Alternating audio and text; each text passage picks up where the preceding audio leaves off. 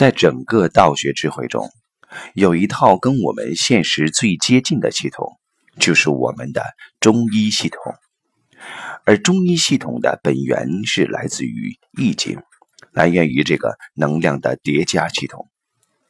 我们知道，在现实世界中，一切的呈现都是因为能量波干涉成像，而能量波干涉成像最重要的特点，就是当它呈现能量相对平衡的时候，我们才能看到干涉像。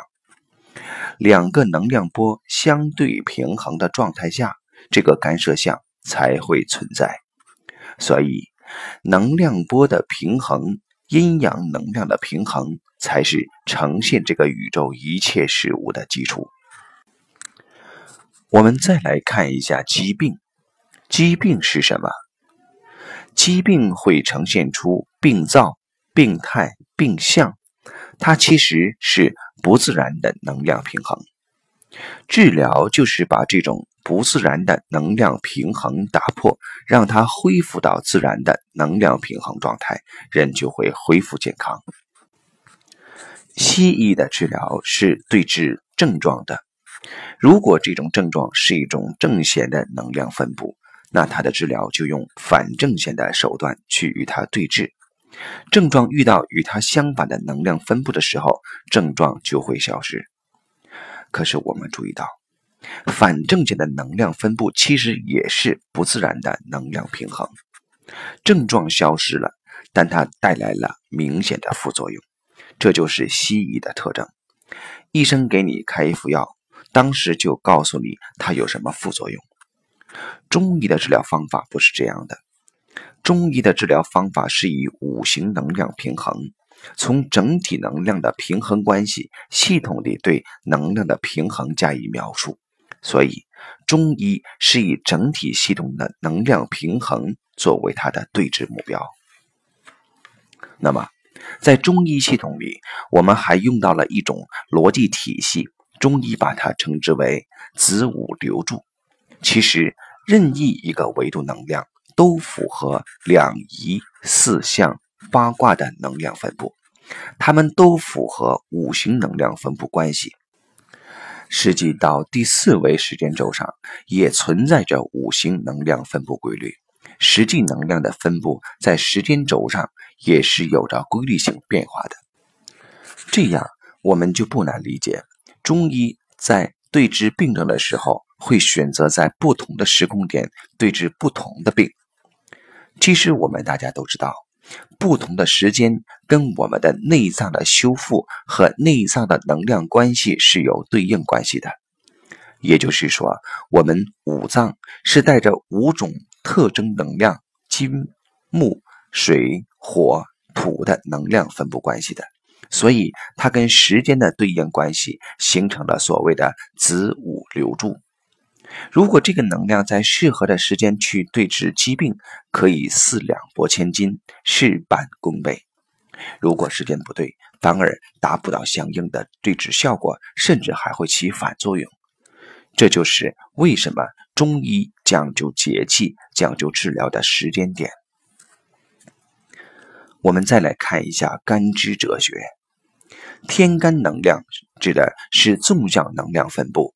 也就是时间能量分布，它符合五行能量分布关系。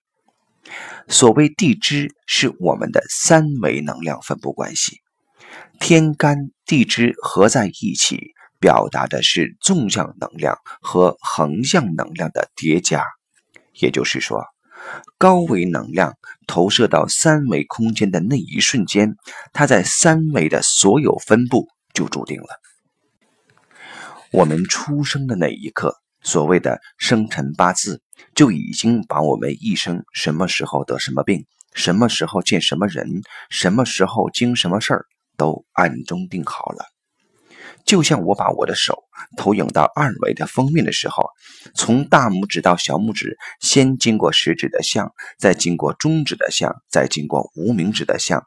我从二维平面里并不能知道下一个像是什么，可是。我在三维空间里边看这个二维的像的时候，便一目了然，且整个的二维的分布我也全都知道了。同样，我们从高维投影到三维的时候，从第四维看三维的所有分布也一目了然。这就是干支哲学。好的中医，他通过人的生辰八字就能知道这个人在什么时候该得什么病了，哪些脏器可能会出问题了。我们再看一下中医的穴位和经络。在我们研究穴位的时候，我们用物理的方式基本很难找到穴位，几乎感觉不到它的存在，因为没有任何的一个实质的物理点能告诉我们穴位是如何呈现的。那穴位是什么？它是高维能量成我们三维像的焦点，就像一个照相物镜，它要把三维的物体成一个二维的像的时候，物镜有它的焦点。一般没有人能看到焦点在哪儿，所以焦点实际是。高维能量成我们三维身体像、内脏像、细胞像的焦点，同一类型的能量焦点的连线就形成经络。所以，中医在穴位和经络上的治疗，在光学上我们称之为在焦平面上的频谱处理，可以把不同分布的焦点和某些位置的焦点的能量放大。相当于把光棚放大一点，能量通过的多一点；把某些焦点通过的能量缩小一点，而达到相空间的能量平衡。这个相空间的能量平衡，其实就是我们身体健康的本质。因此，我们看到，我们现在的中医系统跟高维空间能量有着密切的关联。在现代的中医教学体系里，其实很大部分失去了中医本质的教学方法，而是用一套现代科学西医的教学方法去教。所以，中医的本质在教育过程中可能会丢掉、会丧失。只有真正了解我们的《易经》《黄帝内经》，了解他们的能量关系的时候，我们才知道，其实中医分不同的层次。也就是所谓的下医、中医和上医。中医中的下医，若我们用科学的语言去描述，它是只会三维实践的。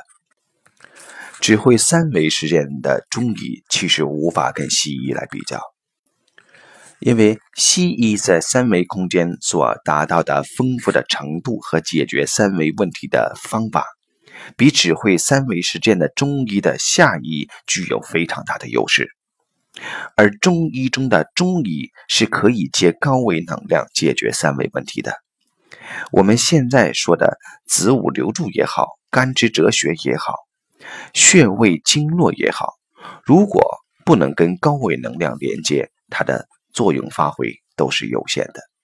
而中医中的上医构建的是天人合一的宇宙观。所以说，上医医国，它实际是可以调制整个宇宙能量的。由此可以看出，中医内部也有着巨大的差异。中医也很容易出现庸医，因为他若不修炼，根本无法掌握中医的真谛。在现实中，其实遇到过很多让我们困惑的问题，比如说，中医在对治一种病的时候。会有很多很多的方法，而这些方法互相之间似乎没有本质的关联，但是这些方法却能把这个病或者这个问题解决。这是因为中医是按照能量的本质在处理问题，它可以通过色彩的能量分布，通过食物的能量分布，通过音乐的能量分布，通过空间的能量分布，对人的能量进行调制。这种不同调制的组合是非常丰富的，所以它的对治方式很难用一个标准化的东西来限定。尤其是借助高维能量的这些方法，在现实中几乎是不可复制的。我举一个很简单的例子：我在桌子上确立一点，在桌面上用我的手指划过这一点的时候，我可以无数次精准地。通过这一点，可是如果我要从空间用石头去砸这个点的话，那我的落点一定是离散的。也就是，当我们用高维的能量来跟三维能量对接的时候，它对接的是一个测不准的状态，是一个离散的状态。这就是所谓的测不准原理。我们说到了中医中的中医和上医，他们又被称之为道医。所谓道医，就是能够完全用高维能量来处理问题，或者调制高维能量。在这些高维能量分布中，通过高维能量或通过投影源里面的能量分布来调制投影像，这就是道医里面所说的祝由术。所谓的祝由十三科，它是借助不同能量特征的相之间的相互抵消平衡，在投影源的状态下去处理投影像的。所以，我们说中医的博大精深，不是我们用三维的认知能够解释的。好的中医案例和借助高维能量的中医案例，几乎是不可复制的。而在西医的现代科学思想里，三维实践需要的是大数据，需要的是重复，需要的是结果无数次重复，在不同的条件下而重复同样的结果。这样大量的僵化的重复性的实践，在中医中是无法被认同的。这也是三维人类对宇宙智慧驾驭的一种悲哀。也就是说，我们试图用三维的方法去解高维问题，其实是犯了一个逻辑上的错误。实践是检验真理的唯一标准，三维实践检验三维真理，高维实践检验高维真理。不会高维实践而设想用三维实践检验高维真理，那便是两个字：妄想。中医里面蕴含了大量的高维实践，中医的科学范畴远远高于我们在三维空间所驾驭的记忆。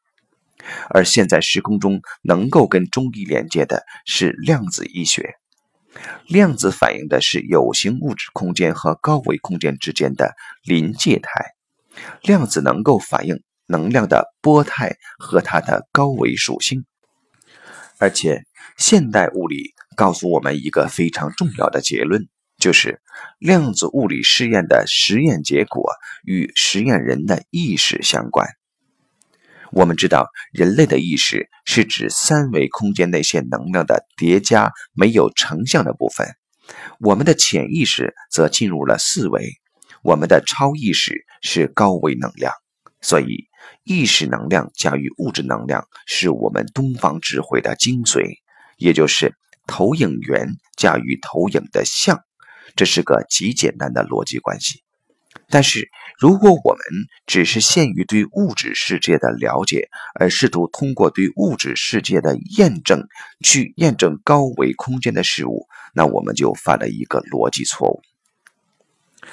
鸡兔同笼是在学数学的时候做的一道题。当时在做这道数学题的时候，只感觉它是一道很晦涩的题，它是一堆的在数轴上的四则运算。而当我们学到代数的时候，鸡兔同笼就变成了一个极简单的问题。假设鸡是 x，兔是 y，x 加 y 等于头数，二 x 加四 y 等于角数。一连立方程马上就出来了。